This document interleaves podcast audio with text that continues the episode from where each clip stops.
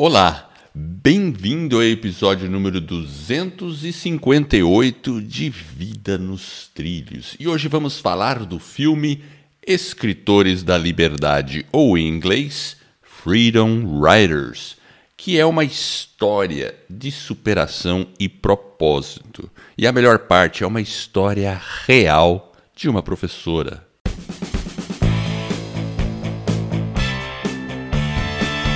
Meu nome é Edward Schmitz e Vida nos Trilhos é o podcast com a sua dose semanal de desenvolvimento pessoal e alta performance.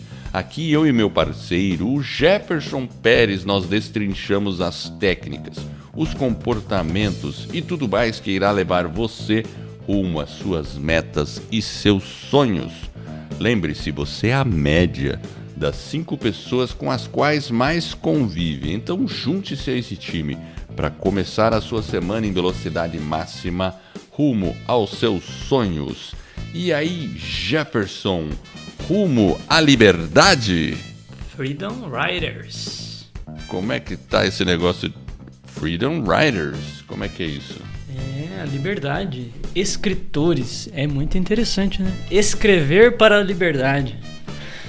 Eu gostei do filme, Edward. Escrever. Achei muito bacana, cara. Então, pois é, eu vou ficar aqui mais te entrevistando hoje, porque eu ainda não vi o filme. Então, cara. E eu tô programando para assistir, então eu vou te entrevistar agora. Então, É. um, pessoal, nosso convidado aí, Jefferson Pérez, que assistiu um filme e estarei agora entrevistando ele. Bom, muito bem, Jefferson. e o que, que você achou do filme? O gringo. o- Eu adorei o filme. Qual que é o plot? Ah, o filme conta uma história de uma professora. Na verdade, ela é uma jovem, né? E. Porém, ela assume uns aluninhos meio. problemáticos, digamos assim. É, tá no meio de uma. Na verdade, lá nos Estados Unidos tem essa questão racial aí dos negros e dos brancos, onde supostamente os brancos dominam. Então tem uma, um pano de fundo dessa questão do preconceito, dos subúrbios. E uma professora que assume é, um sonho, ela começa, né, na verdade, a lecionar e ela vai para uma escola. E essa escola era uma escola modelo. Porém, quando eles têm um, um plano de integração, e aí eles começam, dentro desse colégio aí, trazer outros alunos de outros lugares para que eles se inte- né, que exista né, uma integração dos negros, dos latinos, tem essa questão da origem étnica lá muito forte. Imagina, deve chegar toda animadinha assim, ah, legal, vou fazer, vai dar tudo certo, aí começa a tomar umas porradas, né? Assim.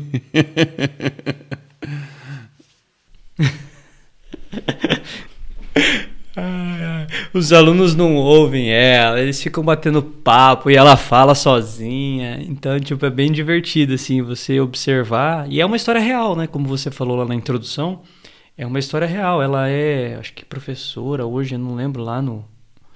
Ela é uma estudiosa do sistema educacional, tem algumas propostas diferentes de trabalho, ela tem uma, uma instituição, enfim. É uma, uma mulher que realmente construiu um legado muito importante, né? E trouxe essa mensagem muito forte, né? Chama Erin Gruel. Hum, Erin Gruel. E é interessante porque hoje a minha irmã é professora e da rede pública em São Paulo, né? Acho que tanto do estado quanto da prefeitura.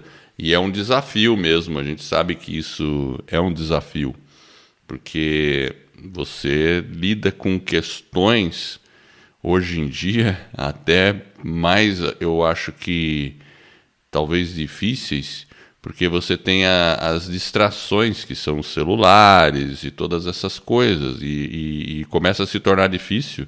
E quando você ensina um adolescente, ele praticamente já é um adulto, e você também não, né, até fisicamente é difícil. O que, que você faz ali, né? E, e a questão do respeito, porque quando o aluno desrespeita, o que se faz? Né? Antigamente, talvez as coisas fossem um pouco diferentes. Fosse mais fácil imprimir o respeito. Hoje em dia, pelo que eu sei por aí, é mais difícil. Né? Mas vamos aí às, às, aos pontos. Quantos pontos você separou aí para a gente se inspirar com esse filme? Para deixar o gostinho. Ah, É uma meia, uma meia dúzia a dez, eu acho. é... Meia dúzia a dez. Então vai lá, solta o primeiro aí. Mas sabe o que, você está falando? Uma coisa que me despertou é, é que é muito forte também nela e é a própria questão do sistema de ensino, do apoio da própria direção, da escola. Né? A gente vai falar um pouco mais sobre isso, mas é, ela enfrentou o sistema. Isso que chama atenção. Então ela consegue né, entender aqueles alunos, porque os alunos, quando ela pega os alunos problemáticos, ela tentou entender o que estava por trás e quais eram as situações dos alunos. Eles não eram talvez uh, problemáticos no sentido né, literal de que só problema. Eles passavam isso, eles vinham de uma situação é, de uma periferia, de um de, de, cada família, óbvio, tinha uma história, mas dentro da sala de aula, com o tempo, ela começa a perceber. Ela, em algum momento, ela fala: Olha, quem aqui já perdeu um amigo né, ou uma pessoa próxima por briga de gangue? De repente, todo mundo levanta a mão. Aí ela olha e fala: Quem perdeu mais de. É, tipo, dois? e ela vai perguntando. Então, tipo assim, as pessoas, quando levantavam a mão, falava, significa, significava que tinham perdido um amigo né, para né, a violência, enfim, dentro de um sistema bem. porque era negro, enfim, tem toda aquela questão da etnia. Então, os alunos estavam num ambiente também extremamente desfavorável. E ela conseguiu entender qual era o ambiente deles e fazer uma proposta diferente para entender o outro. Isso que foi, acho que o ponto aí, o gatilho de partida para ela começar a inspirar os alunos realmente a ter uma, uma condição de vida diferente, uma perspectiva de vida diferente. Então ela mexeu muito nesse sentido. E ela não sabia quando ela começou, né? Ela foi meio que tateando, ela era jovem, né? Mas é uma história muito bonita. É, teve que descobrir on the job. Teve que descobrir fazendo. Foi é, legal, bacana. Exatamente. E a primeira lição que eu coloquei é o seguinte: é, escolha o que você quer fazer, ou a sua profissão, ou a sua atividade, enfim, é, por um ideal. Essa escolha ela tem que ser consciente, mas tem que ser linkada a um ideal. E por que, que eu falo isso? Que é uma lição. Bem no início do filme, ela começa a, conversar com o marido e aí ela fala, né, que ela na verdade ela queria ser, no início ela pensou em ser uma advogada. E aí ela ia defender os jovens. Mas aí ela pensou assim, não, se eu tiver defendendo o cara lá no tribunal, né, dentro de um sistema um pouco mais violento, enfim, ela falou assim, a minha batalha já vai estar tá perdida. Então eu quero ajudar dentro da sala de aula. E aí ela começou a alimentar aquilo durante toda a juventude dela, até ela ir para a faculdade, terminar e conseguir uma, uma possibilidade de dar aula no sistema de ensino público.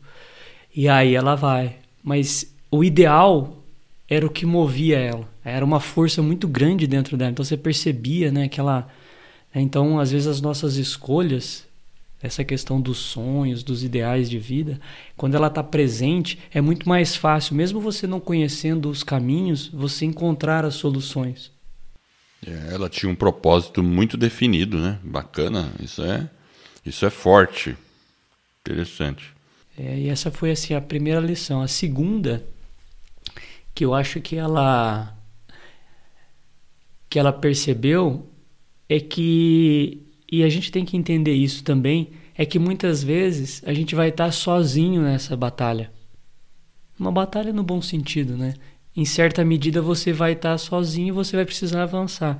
Ela estava no começo do filme, quando ela começa a aula, ela vai jantar lá um dia com o pai dela e com o marido dela, eles saem para jantar, e aí o pai dela, ela conta, né, da dificuldade dos alunos problemáticos e começa a contar para o pai dela que ela tudo o que acontecia. E aí existia um certo preconceito no sentido de que, pô, os caras já estão perdidos, né? Não adianta você querer, tipo, brigar contra o sistema. O pai dela fala, fala para ela, ou você abandona, ou simplesmente faça o seu trabalho.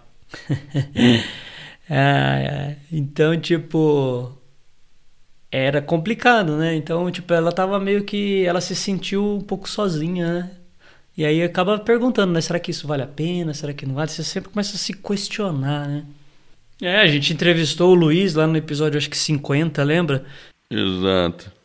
Ele estava num caminho completamente desvirtuado, com drogas, com morando na rua, e depois ele conseguiu, né, sair, né, se, se formou, é advogado, enfim, empresário. E realmente, então ela, assim, em certa medida ela estava percebendo que ela estava sozinha na luta dela, né? E tinha essa questão muito forte da integração dos latinos, dos negros ali com o branco, a questão da violência. E o próprio pai dela pergunta, né? Você quer isso? Tipo, né? E ela fala, não, eu me preparei para isso, né? É, esse é o meu, né? O meu sonho. Então, e aí ela fica meio assim, né? Então a lição é, às vezes a gente vai estar sozinho. Só que quando ela chega em casa, aí ela pergunta pro marido dela, né? Tipo, olha, é, o que que, que que você achou lá, né, do que meu pai, né? Aí ele fala, olha, eu acho que você tem que seguir, né? Não importa o que seu pai diz, né? Por que que você se importa tanto com o que o seu pai diz? Então, tipo, ela encontrou um apoio e também essa questão da lição é no sentido do às vezes a gente dá muito valor no que os outros vão dizer. E, e o próprio marido questiona ela, né? Por que, que você está dando tanto valor? É, por que, que você se importa tanto com aquilo que seu pai está tá te dizendo, né? Principalmente quando ele está te dando, deixando uma mensagem para não desistir, né? Mas para você não ir né, na, na direção do seu objetivo. Achei que foi interessante, né? O marido chegou em casa e acabou apoiando ela, né? É, é verdade. Legal. Qual que é a terceira? Então, essa é a terceira, é o apoio. Na, na dois, você praticamente tem assim, né? Você, ela se sente um pouco sozinha quando ela não tem o apoio da direção da escola e ela vai jantar lá com o pai dela, né? E aí o pai dela meio que fala, ó, oh, isso aí acontece. E depois quando ela volta para casa, ela tem o apoio do marido. Então, eu acho que essa questão, às vezes, você acaba encontrando. Talvez você tenha alguns ambientes que você não consegue ter apoio, mas eventualmente vai ter algumas pessoas que vão falar: não, vai em frente, segue seu caminho. Você vai ter dificuldade, mas se é isso que você quer, né? Avante. É, é. com certeza. Quando a gente tenta, insiste em alguma coisa, fatalmente a gente vai encontrar pelo caminho algumas pessoas. Talvez você tenha uma maioria não te apoiando, mas você vai encontrar alguns pontos de apoio em alguns momentos. Claro, pode ser que não, não encontre nenhum, mas eu acho que todo propósito ele não deve depender de apoio algum, ele deve partir de dentro mesmo. Bacana. É, é da pessoa. Uma quarta observação, quarta lição é o seguinte: ela, para chamar a atenção dos alunos, ela acho que trabalhava a questão da língua, né? Então, aqui, nossa é língua portuguesa, lá a língua inglesa. E aí, e aí uma forma dela se aproximar dos jovens ali, como estava aquela baderna, algazarra, ela coloca uma música.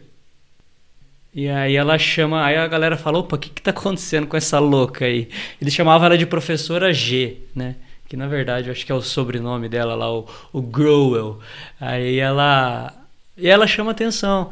Então eu acho que a música, às vezes ela vem para despertar na gente várias coisas positivas, né? vários sentimentos. E às vezes a gente pode usar mais esse recurso da música. Né? Inclusive, a gente fez um episódio lá, o 106, Quem Canta os Males Espanta. Você lembra desse episódio, Eder?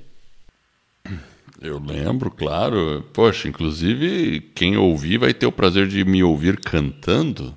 Sing in the Rain? Olá. Sing in the rain. Sing in the rain. Então, mas eu achei legal, assim, ela consegue despertar com a música. E eu acho que a música é um.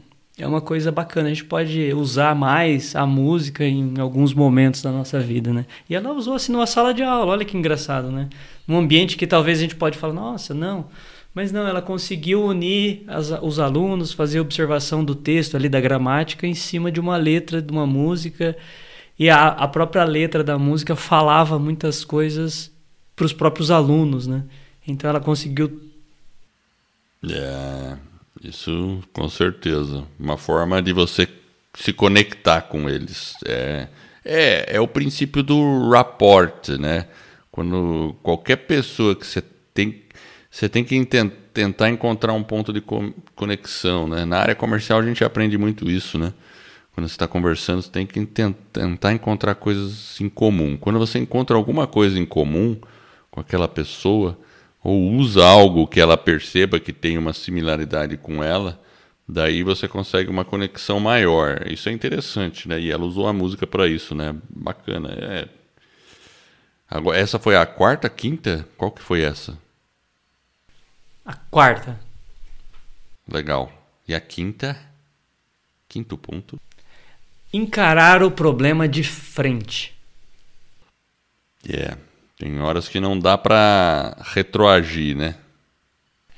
Ela encarou, é. então, tipo assim, ela foi todos os obstáculos que tinha, ela foi ultrapassando. E ela não sabia as respostas, mas ela encarou o problema de frente. Ela não fugiu do problema. Às vezes a gente pega algumas pessoas que, quando tem problema, o cara foge, né? Só que aí se, se você fugir do problema, ele vai estar sempre ali te atazanando. Mas ela não, ela encarava o problema. É. Interessante, né? É, é, uma, é uma postura, né? Porque muitas vezes o problema tá ali, tudo bem, você não sabe a solução, tudo, mas você tem que ficar ali, ó. Você tenta por aqui, tenta por ali, dá uma volta e. Claro, a pessoa que tem persistência nisso vai conseguir resolver um problema. Com certeza. Pode ser que demore mais, pode ser que é, seja mais simples, mais rápido, é, enfim. E é interessante como o nosso cérebro trabalha, porque às vezes você olha para um problema e você não sabe a solução. E às vezes você até, num primeiro momento, não sabe a solução, mas é, de repente você tem um insight e aí consegue, ah, já sei, vou fazer isso. E aí pode dar certo, né? Então tem que também deixar o, o problema ali, ficar olhando para ele, encarando. no começo ele parece um monstrão, mas depois quando você olha melhor, conhece ele melhor, ele pode ficar menorzinho, né? E aí você vai superando. É, a gente, é, a gente pode fatiar ele em vários pequenos problemas e você vai resolvendo ele em etapas, né? Às vezes você não sabe todas as etapas, né? Então. Também. Fatio dragão. Dragão. E, e ela, ela fez isso em várias situações. Eu lembro numa, num determinado ponto, como ela não tinha apoio da, da direção da escola, ela queria fazer um. Ela começou a perceber um dia que as pessoas não sabiam que tinha sido o Holocausto, por exemplo. Né? E aí ela começa a perceber, ela começa a falar algumas coisas de artes, enfim. E os alunos não sabem, simplesmente não porque eles não querem, né? porque eles não tiveram uma oportunidade. E aí ela começa a entender um pouco da vida dos alunos. Então é interessante porque ela estava diante de uma dificuldade que ela queria levar eles para conhecer um museu. E aí ela não podia, ela, então ela tinha que conseguir dinheiro, ela tinha que conseguir autorização, mas ela não sabia como resolver. Mas aí ela foi. Foi atrás. Trabalhou e foi atrás, conseguiu trabalhar, dinheiro, pegou a ajuda do pai, aí levou as crianças, a molecada lá no, no museu, eles entenderam o que, era o Holocausto. Então, enfim, você percebe que ela, o problema que ela ia enfrentando, ela encarava mesmo, sem, né, sem saber resposta, sem saber quais os motivos, mas ela ia. Então, essa persistência é, é importante. É, você lembra que cidade que acontecia, que foi a vida dessa? Eu acho que era na Califórnia, eu acho que era na. Então, mas eu não lembro o nome da, da região. Mas é uma região bem violenta mesmo. É, tem, é, nos Estados Unidos infelizmente tem muito. Aqui também, né, mas no Brasil, né, mas lá tem, tem muito, é muito forte isso, né? Muito bem. E aí agora vem a sexta, né? A sexta. É isso? Mas antes disso, deixa eu dar um recado. Você que está me ouvindo aí, você, se você já pensou assim, puxa, eu gostaria de fazer um podcast, Saiba que a gente tem um projeto chamado Escola do Podcast e a gente distribui gratuitamente tanto um e-book que a gente mostra todos os passos para você fazer um podcast, como também a gente distribui lições por e-mail que complementam o e-book e aí vai te direcionar numa ordem sequencial para aulas que estão lá no nosso canal do YouTube, mas que você pode ver de forma sequenciada e lógica. E várias pessoas já lançaram seus podcasts com base nesse e-book gratuito e nessas aulas gratuitas. Então, se você tem interesse ou conhece alguém que tem interesse, avise lá www.escoladopodcast.com. E aí, Jefferson, sexta? A sexta, eu vou soltar uma frase antes. O que, que você acha? Opa, é verdade, a gente tem o um negócio da frase. Eu já ia esquecendo disso. Manda ver. É, o negócio da frase, né? O negócio da frase.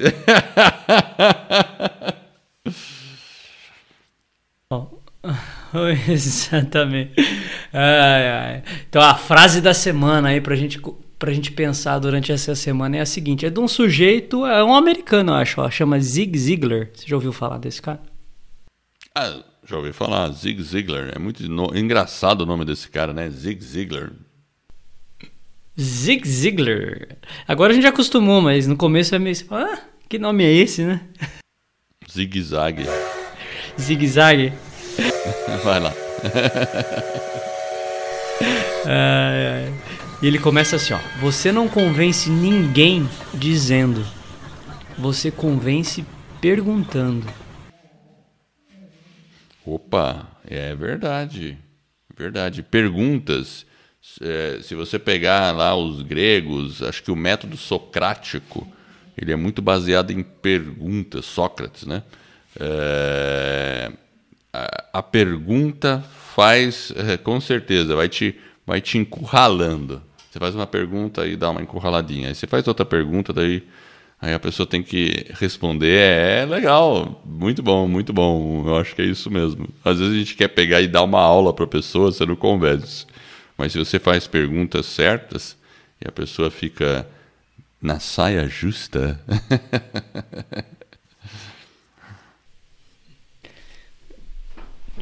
é, aí você tem que. Aí, aí vem o silêncio, né? Às vezes. Fala, hum, então, quando quando vem o silêncio, significa que você fez a pergunta certa também, né?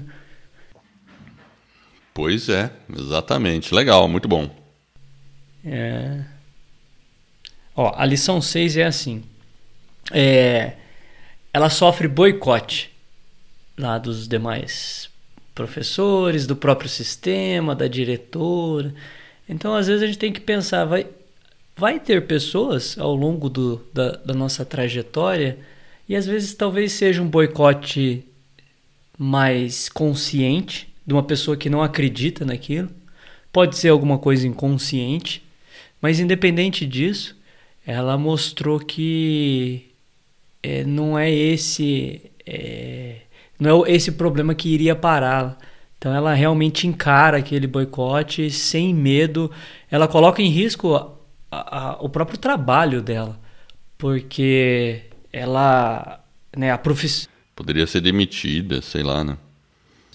Ela poderia isso, então tem uma série de situações onde ela ia ter, ela não ia ter o apoio dos pares, enfim, uma série de situações que realmente colocava em risco e ela não teve medo. Então essa questão do né, de você encarar realmente, né, esses boicotes pequenos, eu acho que é algo assim realmente que é surpreendente, né?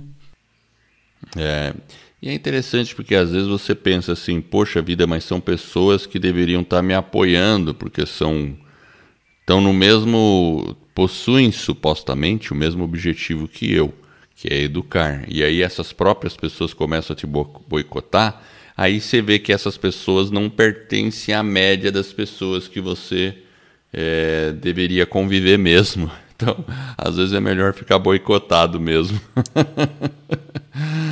É... é, então, ela foi sozinha, então. Só que, só que aquilo, aquele negócio, né? Ela acabou é, transformando todo um, um, sistema ali, mesmo sendo boicotada por alguns, né? Alguns mais antigos que estavam presos a um sistema um pouco diferente, né? Um pouco mais, como que eu posso dizer, né? Uma coisa mais tradicional. É quadrada, engessada, isso, tradicional, e ela vem para romper os paradigmas, né? Ela quer entender a pessoa, ela quer entender o humano, ela começa a perceber que não é só aquilo que ela viu na universidade, né, na parte da pedagogia. Existe muito mais, é um ser humano, existem sentimentos nos alunos, existem problemas que eles trazem de casa. Tinha aluno que demorava duas horas e meia, três horas, o cara, enfim, tinha situações assim das mais chocantes possíveis, violentas, drogas, enfim. Então eles vinham de uma condição muito ruim.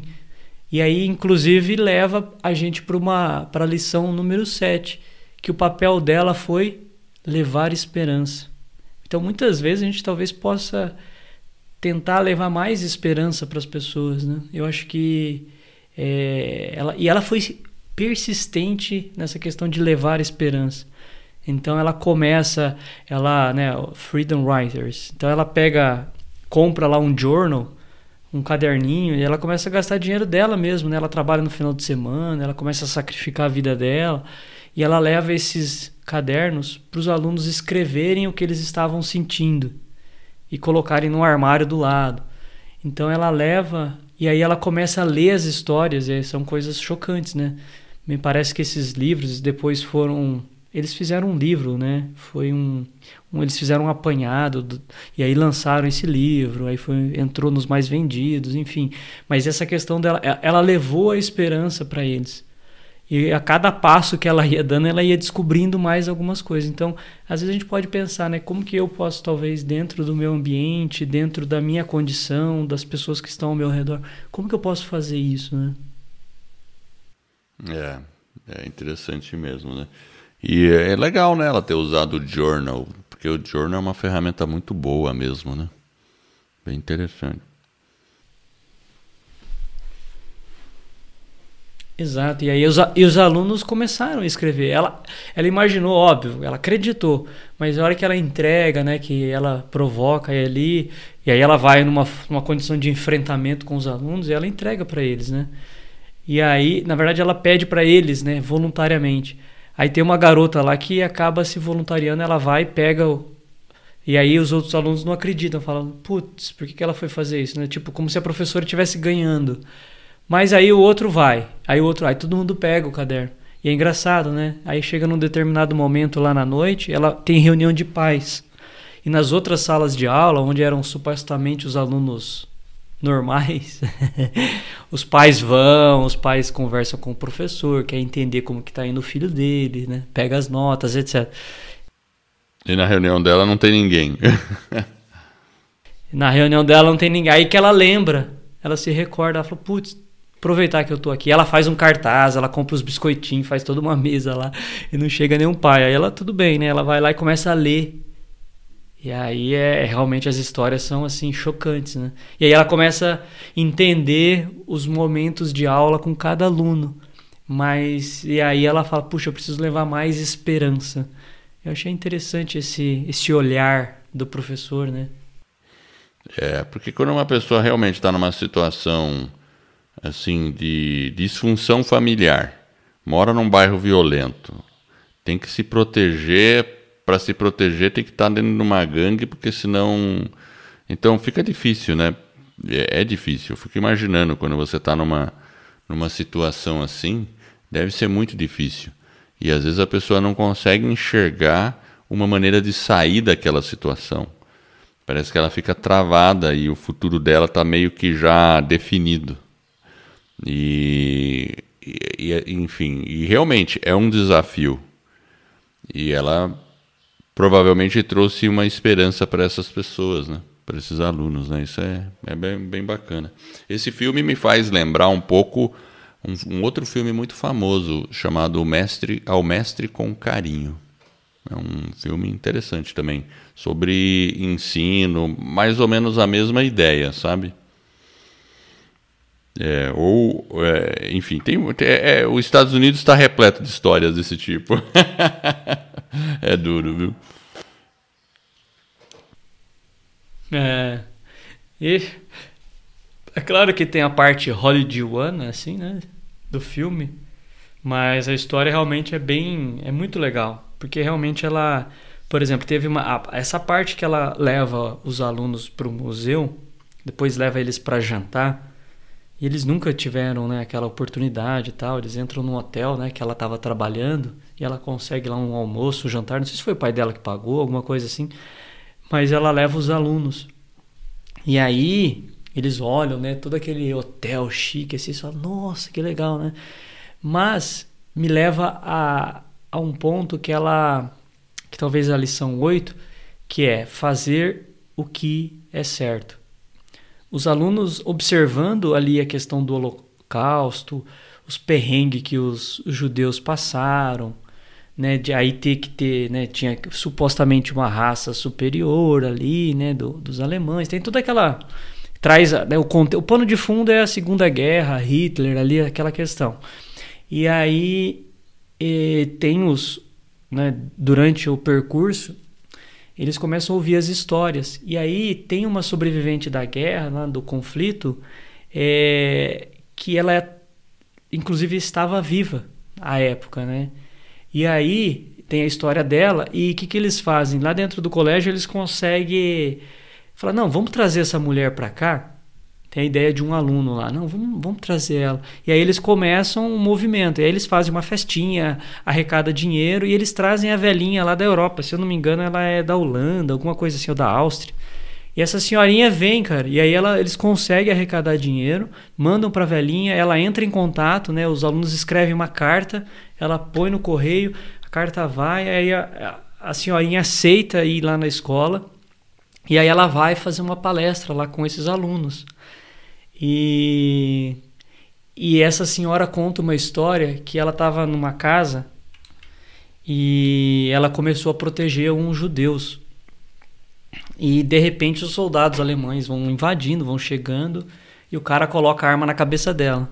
E o cara fala para a senhorinha, fala: "Olha, é o seguinte, né? Tipo, se tiver um cara aí escondido, né? Você vai. E aí ela conta toda a história de como foi a cena, tal, mas ela mostra um olhar que ela falou assim: "Olha, eu fiz o que era certo, e o que era certo era proteger a vida de uma pessoa. Poderia ter custado a minha vida, como custou de vários amigos, vários familiares. Mas eu precisava fazer o que é certo. E, é, e esse exemplo para os alunos, aí começa a mostrar a câmera, né? Todo mundo olhando, né? Então, eu, tipo, eu preciso fazer o que é certo. E mostrando uma pessoa que estava dentro de uma situação talvez mais parecida com eles. E aquilo que você falou, né, do rapó. Aí conectou com os alunos. E eles começaram a entender também que eles poderiam de alguma forma buscar sair daquela situação de crime, de violência e exigir uma série de coisas, né? Mas aquela frase assim da velhinha, fazer o que é certo, acho que me chamou a atenção. E marcou os alunos, com certeza. Puxa vida. E eu tô ficando cada vez mais com vontade de ver o filme. Qual que é a próxima? A próxima foi conectada com a 8.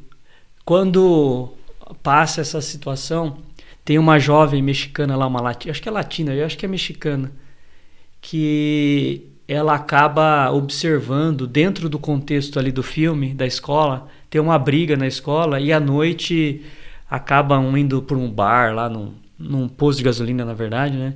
E o cara acaba atirando né, para matar um sujeito e mata outro. E essa mexicana acaba vendo o que, que aconteceu. Só que ela estava junto com o cara que deu o tiro. E aí ela vai pro, pro tribunal e ela tem que falar, né? E ela obviamente supostamente teria que teria que proteger o lado dela, né? O proteger o amigo dela, né? E aí o pai dela que tá preso, enfim, tem a mãe dela fala para ela que ela, né? Todo mundo dizendo para ela que ela tem que proteger o cara.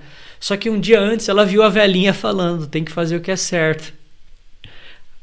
Imagina a cabeça dela. Só que ela teve coragem e colocou em risco a própria vida dela. Ela teve que depois fugir da casa dela, ir para um outro lugar, mas ela fez o que é certo. Então, às vezes, o exemplo, às vezes o conselho fala, mas o exemplo ele inspira.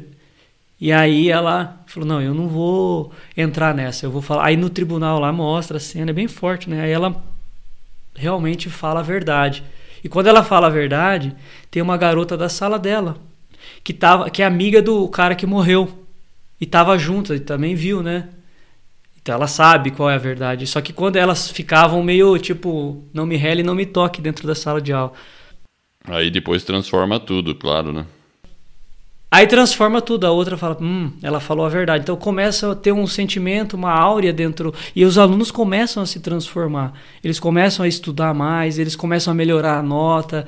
Aí ela compra livros, entrega livros para eles, eles começam a, a despertar essa vontade de querer ler, de ser uma pessoa melhor. Então, o exemplo, não só da professora, mas o, principalmente ali daquela questão da, da pessoa que estava na guerra e teve a mesma situação e conseguiu ultrapassar aquele obstáculo é muito forte. Então o exemplo ele inspira. A gente tem que ser mais exemplo. É, é aquele negócio, né? O que que o que que é, quando uma pessoa quer ensinar a outra, como é que você ensina? Como que você pode ser exemplo para os seus filhos, né? Como você pode ensinar seus filhos? Falando o que eles têm que fazer ou agindo da forma como eles que você gostaria que eles agissem? Claro que o exemplo e as atitudes falam mais forte, né? É tipo que você falar, ô oh, filho, para de ficar vendo televisão o dia inteiro e você ficar sentado na frente da Netflix o dia inteiro. Você não é um bom exemplo, né? né? É, a vida é feita dessa forma, né? Legal, muito bom. Cara, eu preciso agendar para ver esse filme. Tem mais alguma aí ou estamos zerado? Tem mais uma, a última.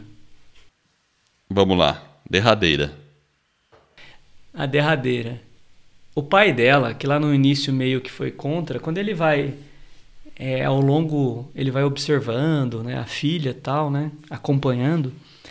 No final ele fala, ele se redime e aí ele fala para ela que ele tem orgulho dela diante da superação, da coragem, da, da insistência, da transformação que ela está causando nas pessoas, né? Então ele ele fala, hum, né, o que ela tem dentro, né? Então, às vezes mesmo pessoas que talvez lá a gente falou, né, da, que não acredite, enfim, que que talvez, né, meio que deixou uma mensagem talvez de desestímulo, mas no final ele volta para ela e fala: "Nossa, é tão belo o que você fez", né? Então ele se redime e fala para ela: "Olha, cara, eu tenho orgulho de você, né, da filha". Então é engraçado, né? Então, quando o propósito ele é muito forte, muito intenso, e você tem aquilo, e você sabe que você está fazendo a coisa certa, né? Quando você ultrapassa e chega lá no final com o resultado de transformar a vida das pessoas, é, as pessoas se redimem e elas olham e elas observam.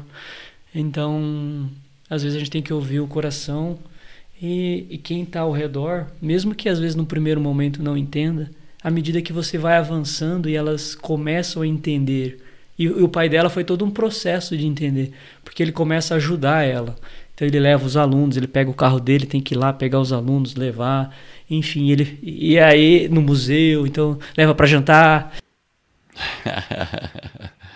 É, você veja que coisa. Ele, ele, provavelmente o pai dela, ele já devia ser uma pessoa que entendia o propósito dela, talvez até compartilhasse dessa vontade, mas ele falou: poxa, talvez seja uma causa perdida. Não queria ver a filha sofrendo naquela dificuldade, porque sabia que seria uma tarefa muito árdua. Mas da hora que, que ele começa a ver que, putz, não vai ter jeito, ela vai continuar. Então, não resta outra opção, ele passa a apoiar, né? Talvez seja uma. É um processo natural de todas as. Você vê empresários, pessoas que superaram no começo, talvez as pessoas ao redor não apoiavam muito, ou até rejeitavam a ideia. Aí, quando a pessoa começa a insistir, aí as pessoas começam, tudo bem, parei de rejeitar a ideia, estamos observando. E aí passou um tempo, tá todo mundo ajudando, porque a, a liderança, a, a pessoa que tem um propósito muito forte, ela não tem jeito, ela inspira outras pessoas. E aí você consegue juntar mais pessoas dentro da sua para sua causa, não até como apoio. Interessante isso, e a gente tem que lembrar que isso acontece. Então, talvez se no começo do, do processo você se sente sozinho, não desista. Insista, porque em algum momento você vai ver muitas pessoas ao seu lado quando elas perceberem que o seu propósito é forte o suficiente. Eu acho que é bacana, legal, Jefferson. Muito bom. Eu vou marcar um dia para ver esse filme. Aí a gente faz mais 10 lições. ai, ai. Nossa, meu Deus. Não, bacana. Olha, então eu quero agradecer você que está nos ouvindo. Eu espero de coração que esse episódio e todos os outros que a gente venha a produzir ajude você a colocar a sua vida nos trilhos rumo às suas mais justas aspirações.